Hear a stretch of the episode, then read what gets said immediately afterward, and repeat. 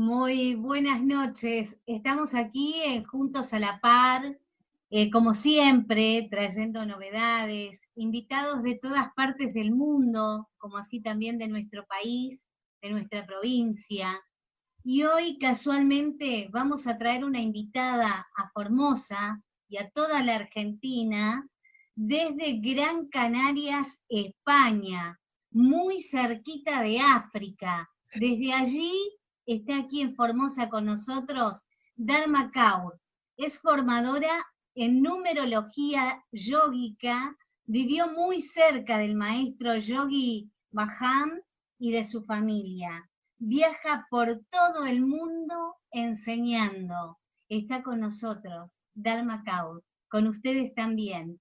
Así que bueno, muy buenas noches, José. Buenas noches, Ramona, y buenas noches, Dharma Kaur.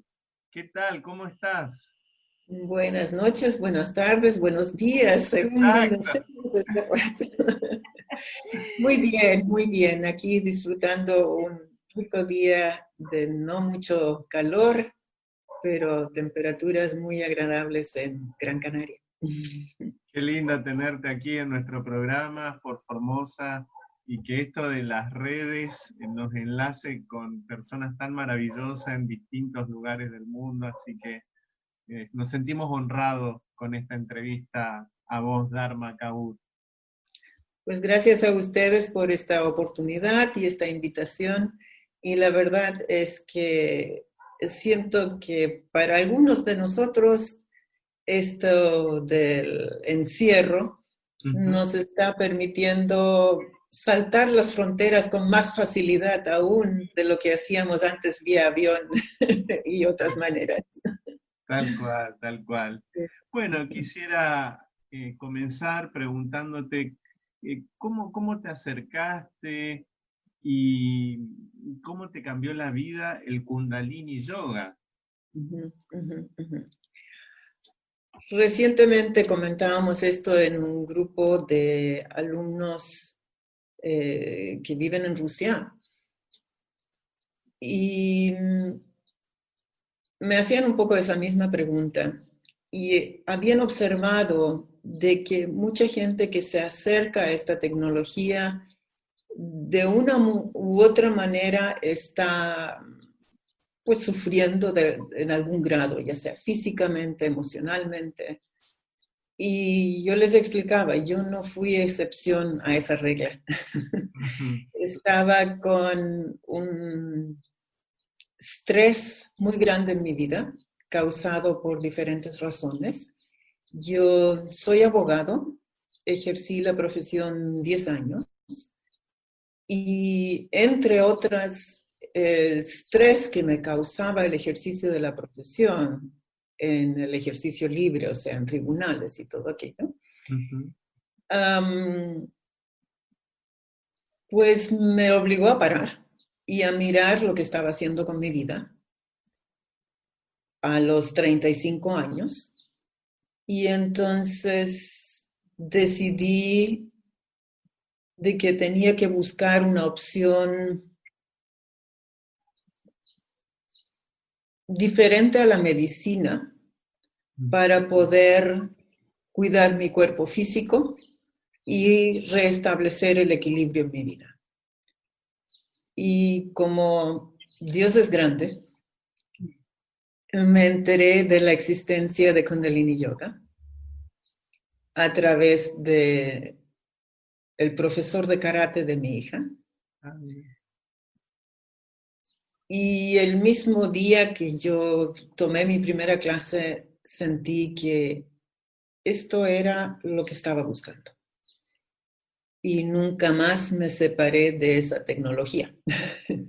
La hice parte de mi vida y obtuve con creces y más allá el, el resultado deseado. O sea, volví a crear equilibrio en mi vida.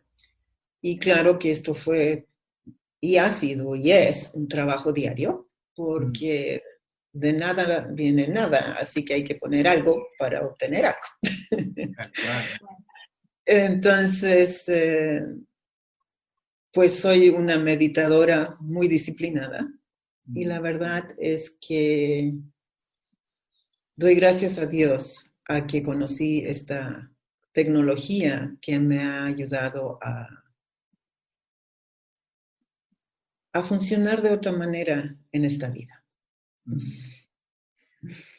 Qué hermoso. Eh, Dharma, cuando vos decís tecnología, eh, yo me remito enseguida a lo técnico, ¿no? ¿Tiene que ver con eso?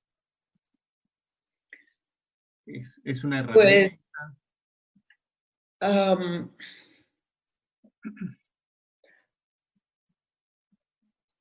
Los yogis sabían mucho más de lo que nosotros sabemos hoy en día, de cómo cada ángulo que creamos con nuestro cuerpo tiene un efecto en nuestra mente y en nuestra química. Mm. Entonces, al final es tecnología. Mm. ¿Sí? O sea, si voy a presionar eh, mi dedo meñique, eso es meñique se llama este en español. eh, estimulo una zona en mi cerebro que crea una comunicación más consciente. Mm. ¿Sí? Donde tengo más control, más conciencia en la elección de mis palabras. ¿Sí? En cambio, si estimulo ah, el dedo de anular, estimulo otra zona del cerebro y, los yogis tenían esto muy claro porque tenían una conexión con su cuerpo muchísimo más sofisticada que lo que solemos tener nosotros hoy en día. Entonces, pues no anotaron, sino que recordaron, porque en ese tiempo, pues no, la escritura no había para grabar nada especialmente, y lo transmitieron y nosotros llegamos a enterarnos de esta tecnología y lo usamos como una herramienta para modificar nuestra conciencia. Así que al final sí, es tecnología. es una tecnología. Dharma, te pregunto, ¿quién es, eh, ¿quién es su maestro? ¿Quién es tu maestro? Tengo la bendición de haber tenido más que un maestro en mi vida. Y cada uno ha contribuido a otro aspecto de mi desarrollo, formación o como lo quieras llamar. Por un lado están los que tuve como profesores o instructores propiamente tal, que ahí siempre destaco con quien hice la formación de Kundalini Yoga, se llama Harinam Kao y vive en Chile, quien es una maestra muy estricta mm. y que me provocó terremotos mentales de todo y me forzó a a buscar una profundidad y una verdad y una integridad que yo veía en ella también, mm, muy especial. Luego conocí a Yogi Bayan en persona y tuve la bendición de trabajar ahí junto a su mujer por tres años y pues interactuar con toda la comunidad por siete años, que viví en Nuevo México, en Estados Unidos. Yogi Bayan tenía la, la gracia, la habilidad de hacerte descubrir, si querías, mm, tu esencia tu verdad. Entonces, él me colocó en muchísimos escenarios, algunos muy complicados, donde fui descubriendo más y más mi ser. Después, y algunas de estas cosas como en paralelo, ¿no? Eh, Guru Dev Singh es un sanador que actualmente vive en México, ha vuelto a México, él vivía acá en Italia y recorría todo el mundo. Gurudev Singh a mí me aportó, ¿cómo diría? Como una brújula. Mm. Cada tanto en tanto yo asistía a un curso con él y me acercaba a él y le decía, Gurudev, ¿cuál meditación ahora? Y entonces me daba la siguiente y continuaba haciéndolo hasta nuestro nuevo encuentro, hasta nuestro siguiente encuentro que a veces fue, era un año después. Ah, y con eso él fue ayudándome en modelar, en expandir, en dirigir ese crecimiento. ¿Sí? Sí. No sé si me, explico. me, me, da la, me, da la, curiosidad por ahí ¿Cómo, era la meditación? ¿Qué meditación para que conecte de todo, de todo, de todo. Algunas agotadoras, una, otras que me daban las iras total. diferentes respiraciones, diferentes ejercicios. Em, elegía una específica mm. Que yo entonces hacía por un periodo de tiempo largo generalmente, hasta nuestro nuevo encuentro. O cuando ya me aburría demasiado, le escribía. cuando sentía que ya, ya esa etapa estaba cerrada, había que avanzar a lo siguiente, ¿no? Y después me encuentro con el maestro Yogi Akal, que es el maestro de numerología yógica. Mm. Y en lo personal tuve la bendición de, de ser su traductora de revisar la traducción de su curso de numerología online al, español. Y Yogi Akal fue la persona que empezó a corregir mis comportamientos específicos. él me observaba, interactuábamos y me decía, esto no, aquí tienes que cambiar tu enfoque, aquí tienes que cambiar tu comportamiento, aquí tienes que cambiar tu actitud. Entonces, si lo vemos a lo largo del tiempo y en su conjunto, fue como pulir y pulir y pulir que cada uno de, de estos maestros ha aportado. Y sí, solo puedo estar agradecida de tanta ayuda en mi vida.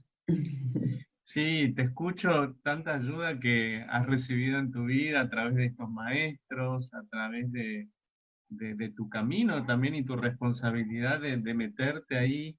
Y me gustaría preguntarte, eh, y también para que la audiencia, la audiencia eh, tiene esto de, ser buscadores y encontradores también de, vivencias que nos lleve a, a nuestro camino interior, ¿no? preguntarte, a ver, ¿cuál sería justamente ese camino que nos lleva a lo esencial de cada uno? Sobre todo en estos tiempos, ¿no?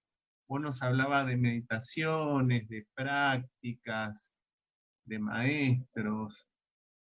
Eh, yo creo que este es un tiempo así como para ir a lo esencial, ¿no? Entonces, mi pregunta va por ese lado. Es un poco así eh, englobadora, pero bueno, ¿cuál sería como el camino para encontrarnos con lo esencial de nosotros mismos. Ok. En mi opinión, esto es algo que cada uno tiene que descubrir qué es lo que funciona para ti. Mm. Algunos meditarán, otros saldrán a observar la naturaleza, otros se paran de cabeza, em, algunos practican algún arte marcial. Mm. Y la verdad es que yo siempre digo, la tecnología da igual. La intención es la que cuenta y cuánto esfuerzo tú pones para crear o llegar a ese descubrimiento de tu ser. Puedes sentarte en la silla con un psicólogo si quieres. Mm. La técnica da igual. Hay caminos más rápidos, pero lo, más rápido no necesariamente es para todos. Mm. Algunos tienen que ir más lento. ¿Sí? Entonces, siempre que esa tecnología o esa herramienta que tú busques te lleve a, ese descubrimiento y transformación de ti mismo, estás entrando en, el camino que debieras entrar. Porque en la vida, en el fondo, solo hay tres obligaciones, como dice Bucay la de conocerte a ti mismo y sacar en consecuencia la mejor versión de ti mismo, el servir a otros u otro, uno, muchos, da igual, e inspirar a otro a hacer las primeras dos. Qué bueno. Y más no hay. Entonces, el cómo no es tan importante. Lo más importante es que te muevas. Mm. Y ya irás a descubrir qué es lo que mejor funciona para ti.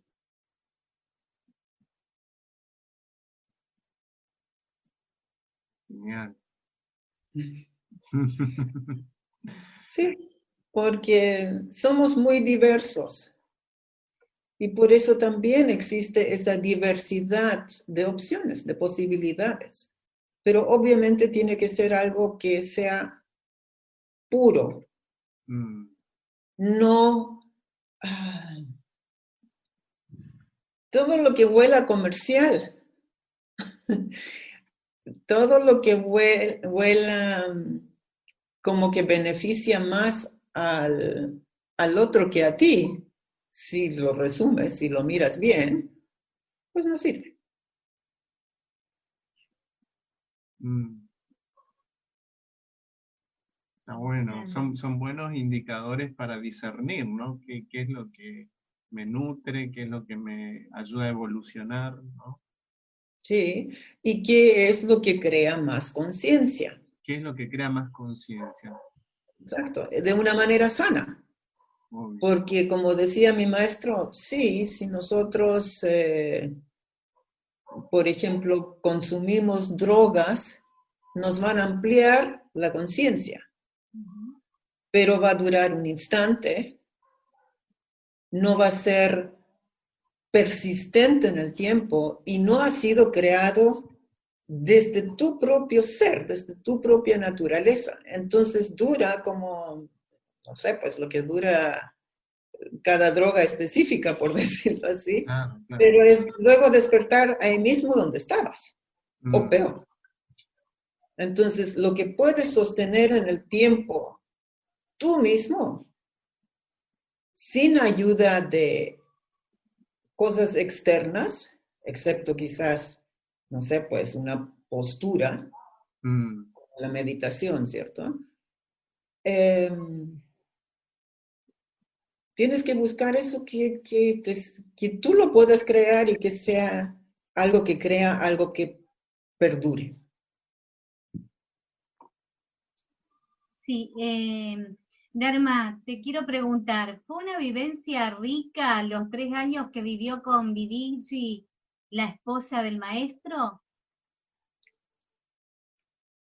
Ay, ay, ay, a ver, recordar algo de esos tiempos es... Em,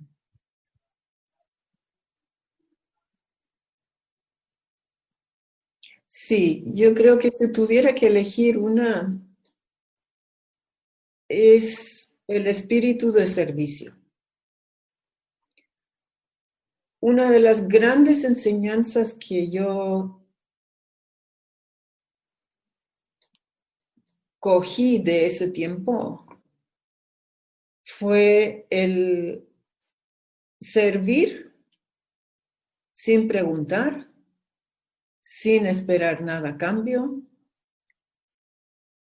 y por el simple hecho de la bendición de servir.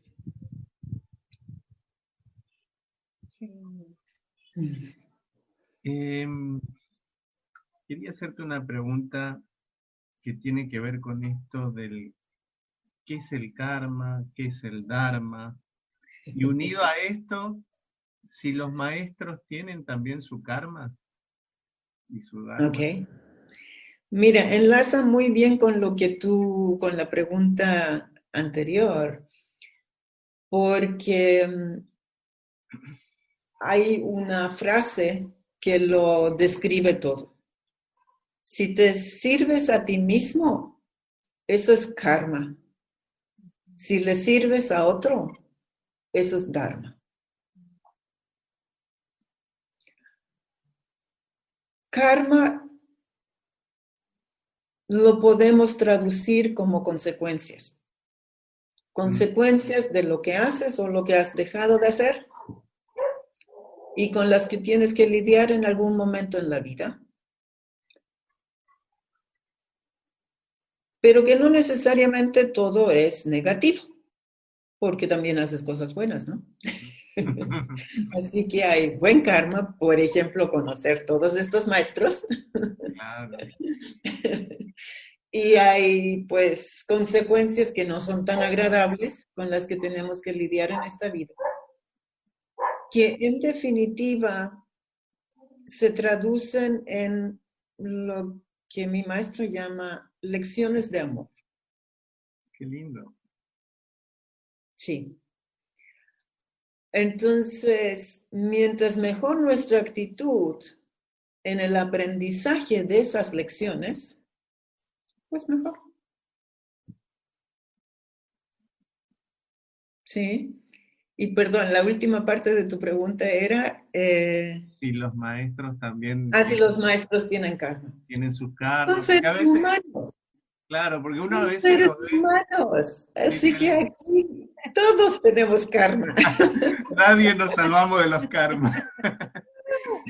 Una de las razones que yo siempre siento que Yogi Bayan me puso a trabajar con su mujer, es decir, tan cerca de él, fue para enterarme de esa verdad. Que hasta los maestros tienen que llevar la cruz que les ha tocado en esta vida, su karma. Mm. Pero también pude ver en, el en él un ejemplo de la actitud con que la llevaba. Mm. Porque una de las lecciones, si me preguntas otra más, de aquellos años, es eh,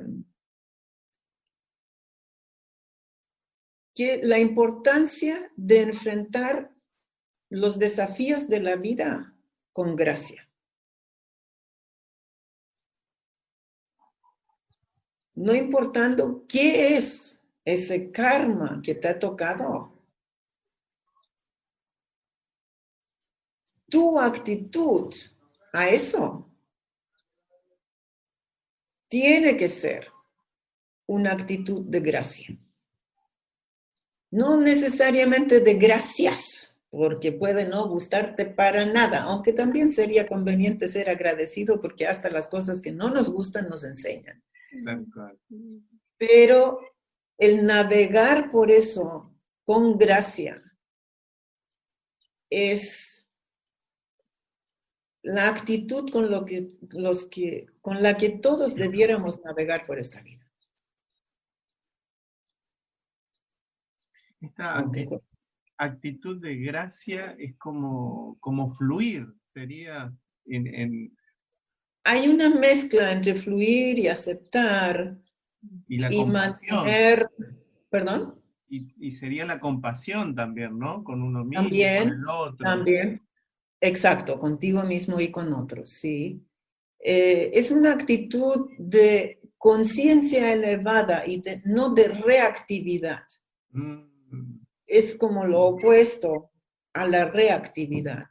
Es la capacidad de estar por encima de la situación y poder manejarla desde esa perspectiva. Genial. Ahora, ¿cómo hacer para, a ver, para entrar en esa dimensión de, elevar nuestra energía, mirar nuestra circunstancia desde una mirada más elevada, ¿no? Requiere entrenamiento. Mm. Es posible. Totalmente. Pero entrenamiento. Pero entrenamiento, entrenamiento diario. Sí, o sea, por un lado tienes que parar el reaccionar y para eso tienes que entrar en silencio, tienes que saber contar hasta 100 o lo que te haga falta para poder ganar distancia. ¿Sí? Desde el momento que ganas distancia, puedes mirar las cosas con perspectiva. Y entonces puedes elegir tu respuesta a la situación. Y el entrenamiento es justamente a contar hasta 100 o entrar en tu silencio, parar, parar. Y esto es lo que siento que estos tiempos nos están regalando en que estamos parados. Mm es una oportunidad para mirar con perspectiva a nosotros mismos, dónde estamos parados como humanidad, qué estamos haciendo. O sea, en el fondo es un tremendo regalo, pero saber aprovecharlo es otro cuento. Dharma, ¿cómo se integra el kundalini yoga y la numerología?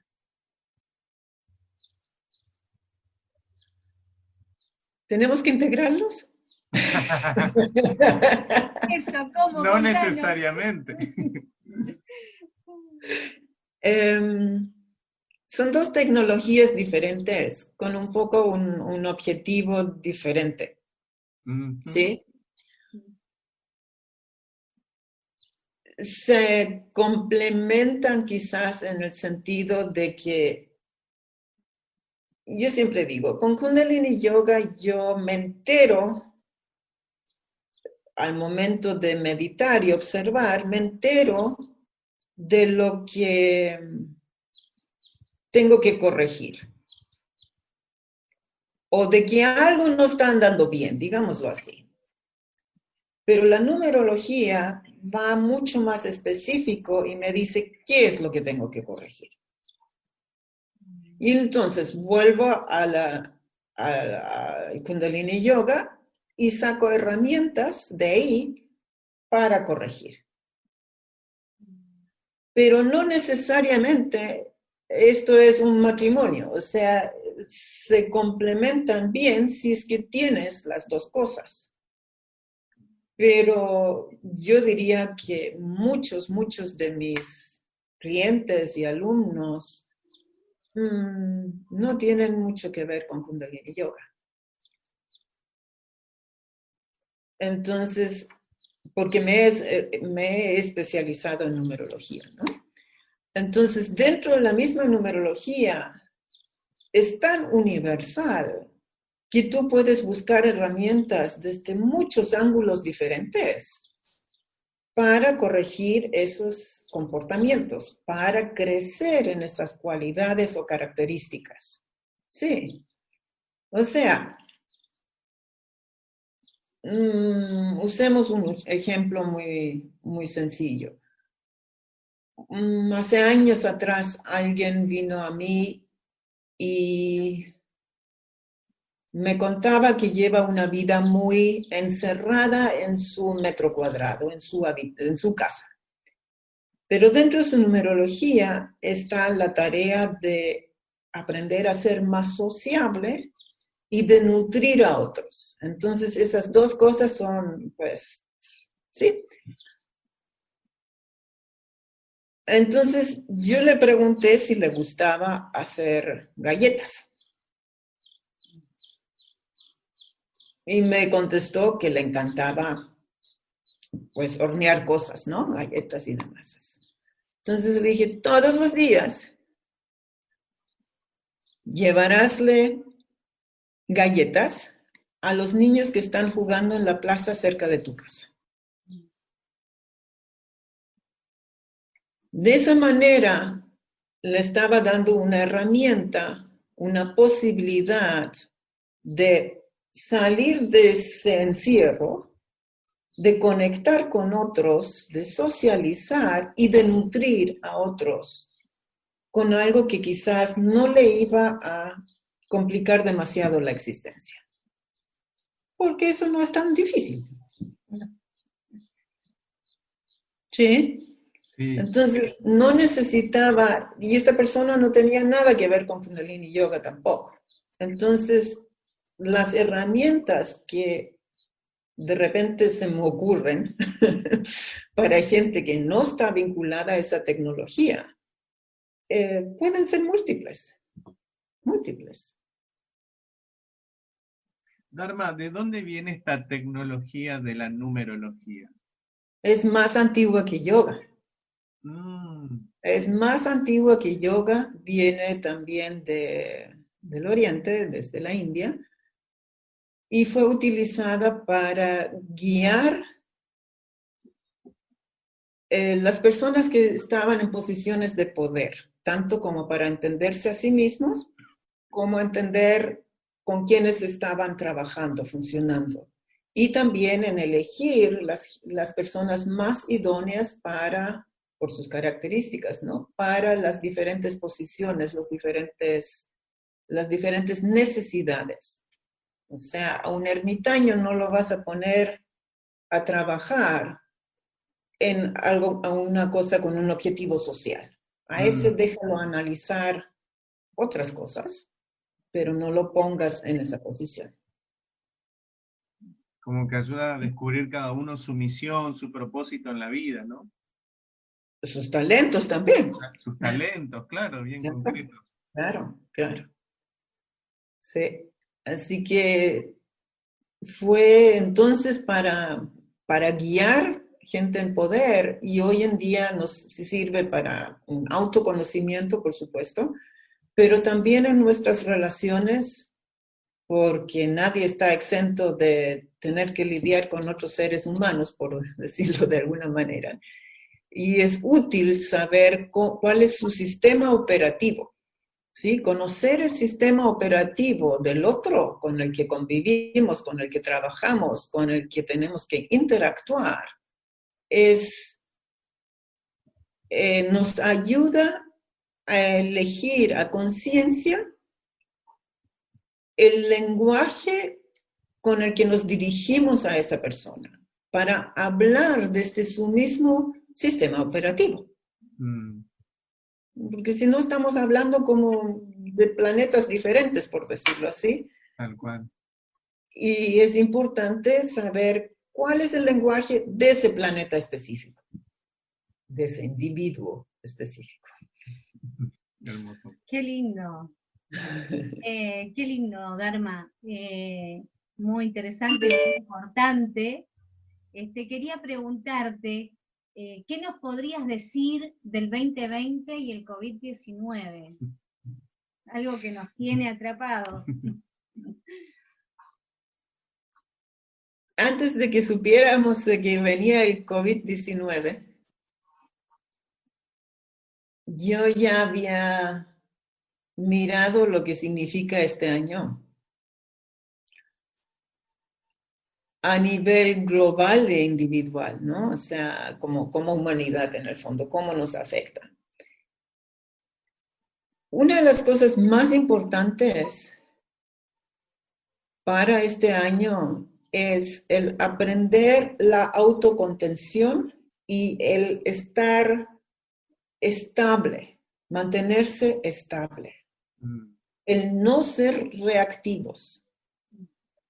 Sí, Mientras más estable eres, como un cuadrado, pero también abierto, imagínate un cuadrado expandido, ¿cierto? Con más posibilidades, más mm, te mantienes en lo que llamamos una mente neutral, una mente no reactiva.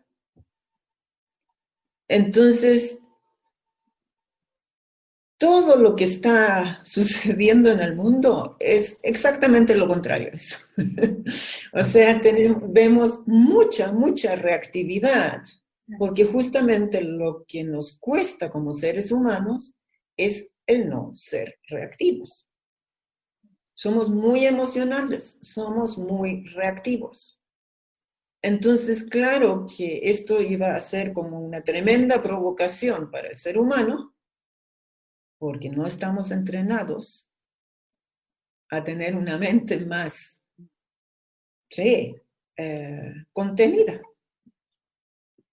¿Sí? Entonces, todo lo que está sucediendo es una invitación a nivel global e individual para entrenarnos a no ser reactivos. ¿Sí? Y cuando, y la otra cualidad es el no tener miedo. El miedo al final también es una reacción, ¿no? Pero si podemos entrar en esa actitud de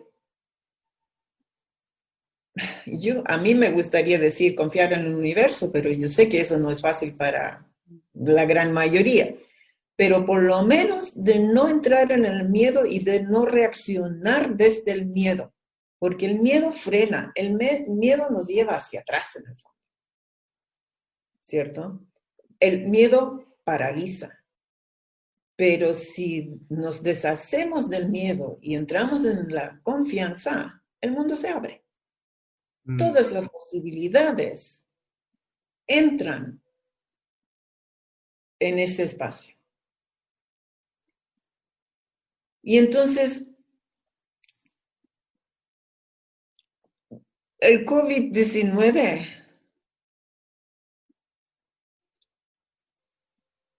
para mí es una provocación del universo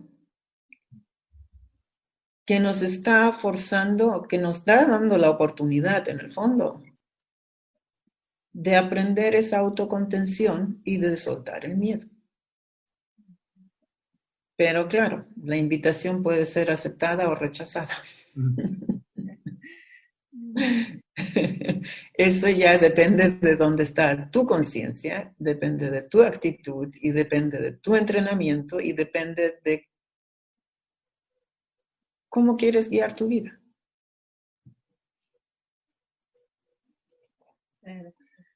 Vi que hacías lo del cuadrado, me impactó lo de la imagen, ¿no? Eh, y cómo tiene que ampliarse. ¿Hay una, ¿Hay una geometría sagrada también en la existencia? Todo el mundo es números. Mm. Y el primer lenguaje en el que se explicó los números fue con formas y símbolos. El 1, el 2, el 3, el 4, eh, una estrella, el 5, etcétera, etcétera. Entonces, las vemos en nuestro entorno, estas formas, y el universo es números. Y como digo, el primer lenguaje que se utilizaba para los números eran los símbolos, eran, sí, símbolos y formas. Entonces, si ves esto, si es muy chiquito, no cabe nada. Y es la necesidad de ampliar todas las posibilidades existentes en el mundo, en el universo, cuando tú haces espacio para todo y puedes contener todo.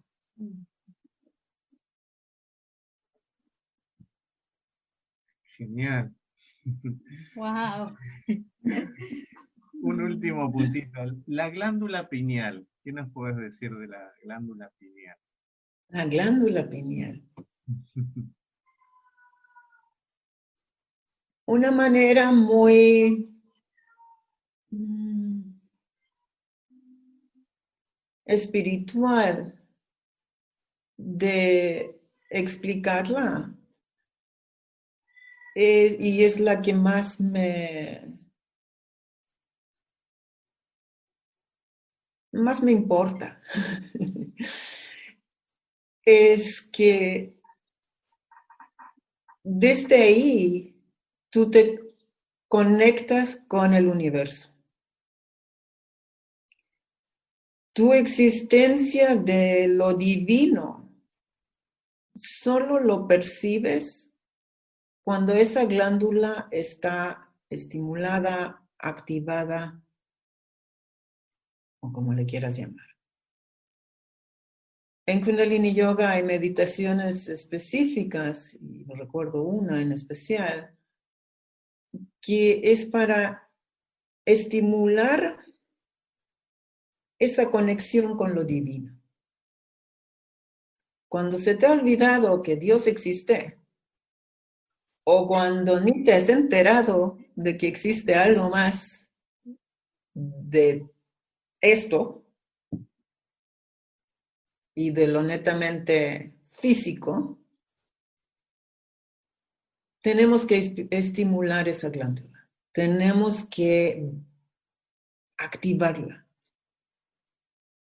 Porque es la que nos va a volver a conectar. Para la audiencia que primera vez por ahí a lo mejor escucha la glándula pineal, ¿dónde la localizamos?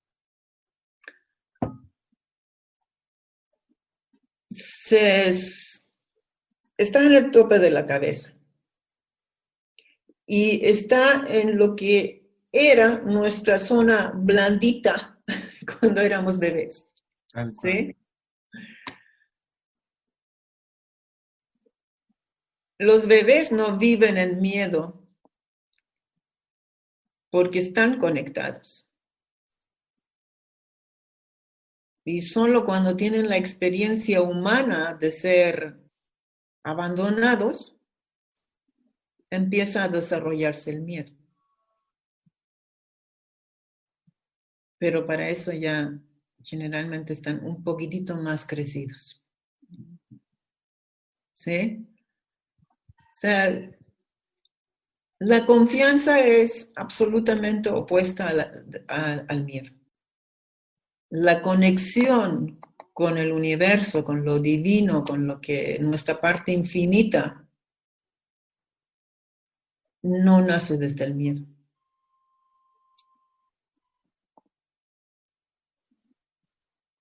Karma, ¿qué práctica, y con esto ya casi vamos cerrando, qué práctica cotidiana nos podrías invitar a hacer para desarrollar nuestra confianza y, no estar como en en el miedo, por decir? Hay una respiración que es muy simple, muy básica, pero que nos ayuda muchísimo a entrenar lo que decía antes, esta mente no reactiva, mente neutral, mente yógica, si le quieres llamar incluso así, eh, y que como consecuencia pues amplía este cuadrado también. Y con eso salimos del, miedo, ¿sí? Eh, imagínate que pintas, dibujas con tu respiración un cuadrado, de esta manera. Inhalas cuatro porciones por la nariz. Retienes, ya, ya pintaste un costado del cuadrado con eso.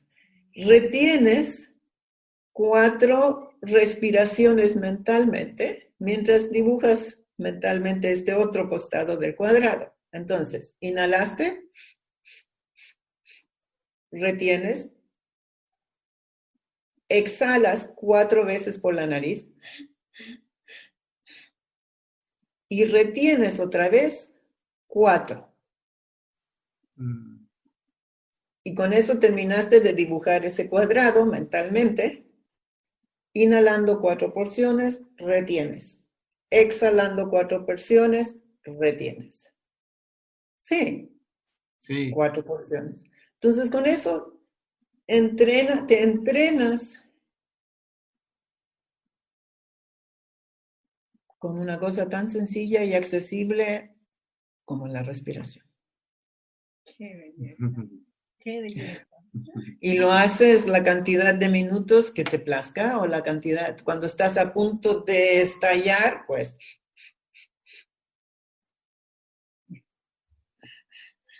etcétera. Es como el contar hasta 16 eh, antes de actuar, antes de hablar,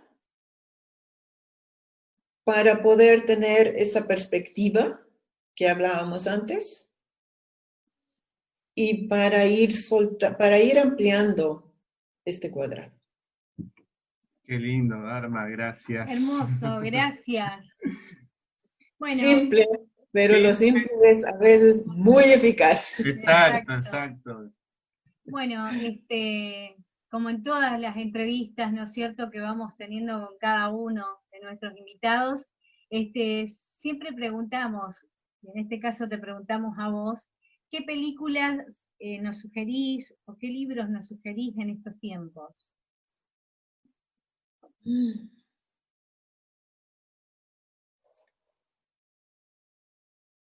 Yo creo que aquí voy a ser un poco rebelde. Sí, Sí, no pasa nos nada. encantan los rebeldes.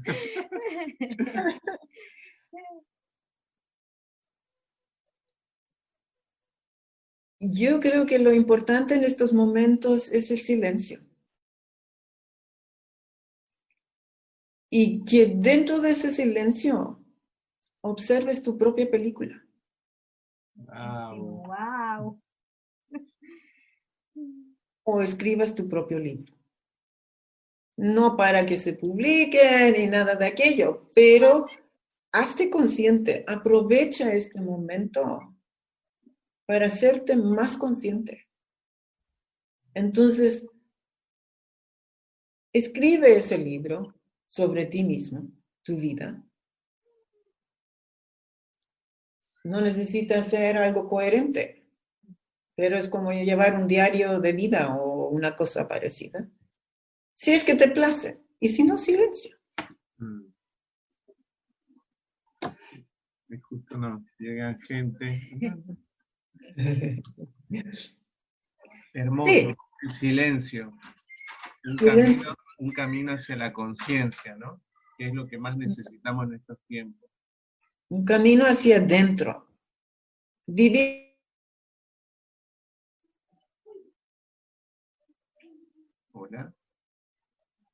Tuvimos un poco es a un lado. Dharma y una última consigna, por decir, unas palabras del corazón que te salga, que nos quieras decir a la audiencia aquí de Juntos a la Par, que bueno, nos están escuchando y lo que te surja en este momento que nos puedas decir como, como una reflexión, como un mensaje.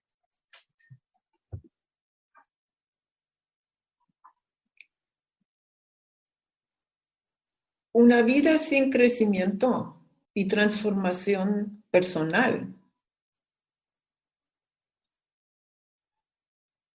es una vida desperdiciada.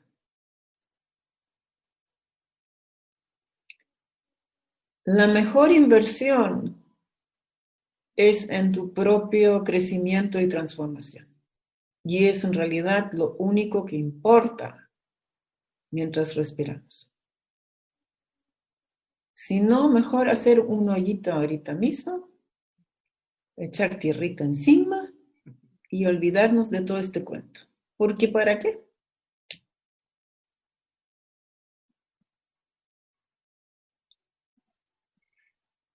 Dharma, ¿cómo te podríamos encontrar en las redes?